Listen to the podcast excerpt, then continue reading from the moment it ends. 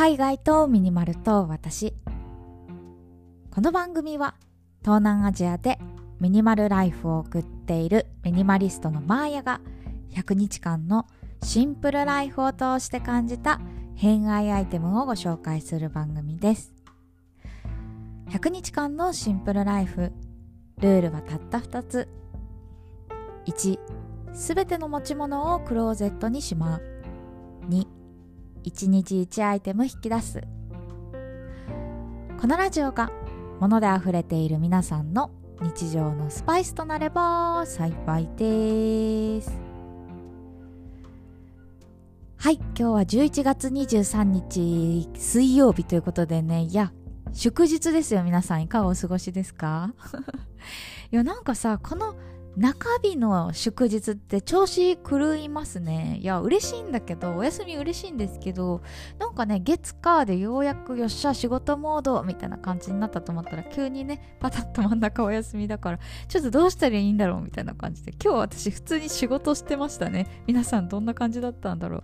なんかでもね、休みの方が私はかどるんですよね。こうさ、突発的な連絡とかがないし、こうチャットとかね、メールとかにこう意識割かれなくて、もう目の前のタスクに集中できるっていうのが結構私合っててさ、まあ、なんか自分の原稿を書きたい時とか、そういうのはね、大体土日にやることが多いですね。なんか皆さんの集中ワークの日とかあったらぜひ教えていただきたいななんて思うんですけど、はい。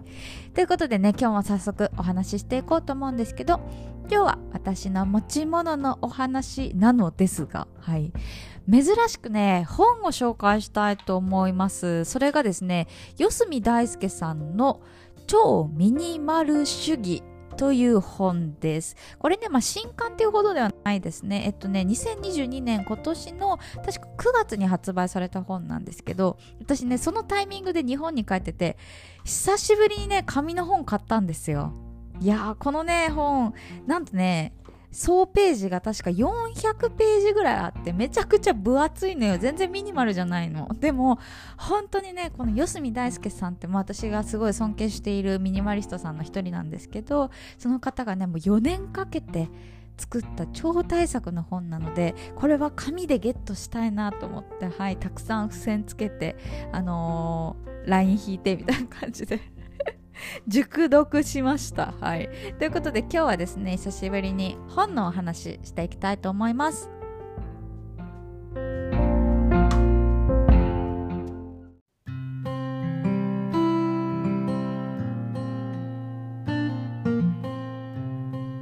皆さんは手放したくても手放せないものってありますか？いや私ですね実はあっってあのつい最近までね仕事がまさにそうでした。いや私ね物に関しては、まあ、結構ね取捨選択ができるようになっているというかもう3年ぐらいミニマルな暮らしをしているので、まあ、持ち物を買う時にねそもそもその買って失敗したみたいなまあゼロではないけどでもこうもっから持っているみたいなことは絶対しないですね。なんかやっぱ間違えたなと思ったらその瞬間に誰かに譲ったりとかまた売ったりとかねそんな感じであの手放す習慣っていうのはついてきました。ただねお仕事に関してはうんなんかね傲慢だなって思ったんですよね。なんかこう頼まれたからやらなければいけないみたいな。あのー、まあ、責任感とも言えるんですけどでもそうやってこう自分がやらなきゃダメなんだみたいな思い込みっていうのがちょっとねずっと手放せずにいました。だからまあ仕事においてもねその苦手なタスクとか、まあ、あとはできなくはないけどあんままり気乗りしないんだよなって思うこと。であとはまあシンプルにお金のためにやっているなって思うこととか。まあ、全部が全部手放す必要はないんだと思うんですけど、まあ、特にお金のためとかね。その、まあ、生活を支える上では必要不可欠な要素ではあるんですけれどもでもなんか特にさ苦手なこととかねそういうのをもう頼まれてからやらなきゃみたいなのってそうさっきも言ったけど傲慢だなと思って 反省したんですよ。で仕事をねちょっと減らした方がいいのかなとか苦手なことって苦手って言った方がいいのかなとかモヤモヤしてる時に出会ったのがこの四隅大輔さんの「超ミニマル主義」という本なんですね。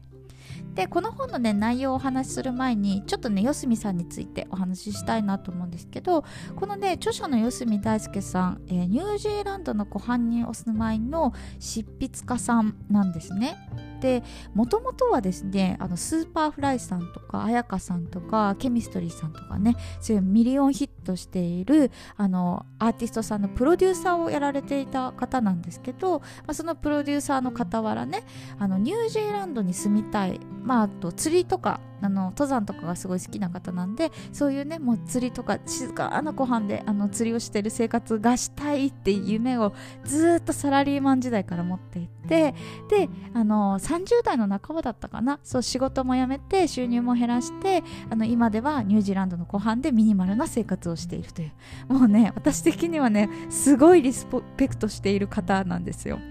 でそんな方がですねあのこの3年間ぐらいかけてっておっしゃってたかなあのこの本をあの執筆されたんです。でこの本どういう本かっていうともうキャッチコピーが面白くて あのこの分厚い一冊で全てが軽くなるっていうね 書いてあるんですけど、まあ、どういうことかっていうと、まあ、自分たちがさ思う悩み私だったら仕事とかまさにそうなんですけど、まあ、あとは普通に考えとか習慣とか持ち物とか、まあ、人間関係とかね、まあ、他にも働き方とかいろいろあると思うんですけどまあ、そういう悩みとか背負っているものこととかそういうものをこう軽くしていく手放していくためのもう tips がもう詰まりに詰まった本なんですよ。でやっぱさこういう風にさ生きていていろんな悩みあるじゃないですか。で私みたいにさやらなければいけない私がやらないとダメなんだみたいに思いすぎていることってすごいさ自分をこう苦しめてしまうというかそれこそねもう視野も狭まって全然もう心も軽くないですよね。なんかそういうのをこうちょっとずつ紐解いていくあのそのねヒントが書かれている本だななんて思っています。で私ねこの本読んでめちゃくちゃねいろいろ刺さった部分があるんですけどあの特にね面白いなって思ったのが実はね持ち物の話で。私ね持ち物に関してはできていると思ってたんですけどこの四隅さんの本を読んだらあ全然まだまだだったなと思って。なんかね四隅さんのこの本えっとかもう詳しくはね読んでほしいなって思うんですけどもう持ち物はとにかく軽くしましょう。軽量化しましょうって言っててその財布とかカバンとか一体何グラムのものを持っているんですかみたいな。今からあのキッチンの測り出して測ってくださいみたいなことが書いてあってそうあの私ねちなみに財布は60グラムでめちゃくちゃ軽かったんですけど そうそうなんかね結構さやっぱ自分が常にこう持っているものもなんか当たり前って思っちゃってたりすることあるじゃないですか。ですか？例えば私大学生の時さメイクポーチ丸々持っていくのが当たり前と思ってずっとカバンの中にこうしまい込んでたものとかあるんですけどでもぶっちゃけさ外でそんなにメイク直さない人からしたらさメイクポーチガバッと入ってるともうそれだけで機動力が落ちるわけじゃないですか。でそういう風に一つ一つのものを精査してちょっとずつこう軽くしていく持ち物を軽くしていけばどこにでも行けるようになるしちょっとでもこう遠くなったりとかさ体の疲れが軽軽くなってこう見えてなかった世界が見えるかもしれないじゃないですか。なんかそういうのをねなんかこう感じさせてくれたっていうかこの今物でさこうグラム測ってみたいな話したと思うんですけど私が言ったその仕事の悩みとかもまさにそうですよね。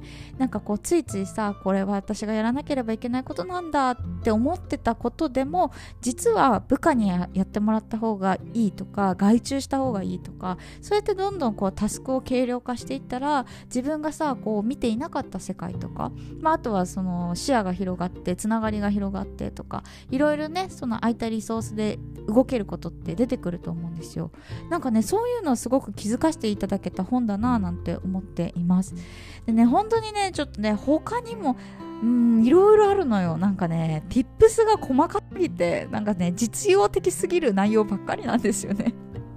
なんかさこういう本って結構概念的な話で終わっちゃうものが多いなと思っていて結構それってさいやもう知っってるよみたいな感じだと思うんですけどあの四隅さんのね超ミニマル主義はなんかスケジュールはこういう風に管理した方がいいですよとか持ち物はねこの軽さこれがおすすめですみたいなのとか すんごいね偏愛が詰まってるんですよ。そうそう。だから多分ね私のラジオ聞いてくださってる方とこのね超ミニマル主義の親和性高すぎると思うのでもし興味のある方いらっしゃったらちょっとね長いんですけど はい読んでいただけたらいいんじゃないかなと思います。ということで今日はですね私の大好きな四隅大輔さんの超ミニマル主義のお話をさせてもらいました。最後まで聞いていただいてありがとうございます。次は何を話そうかな？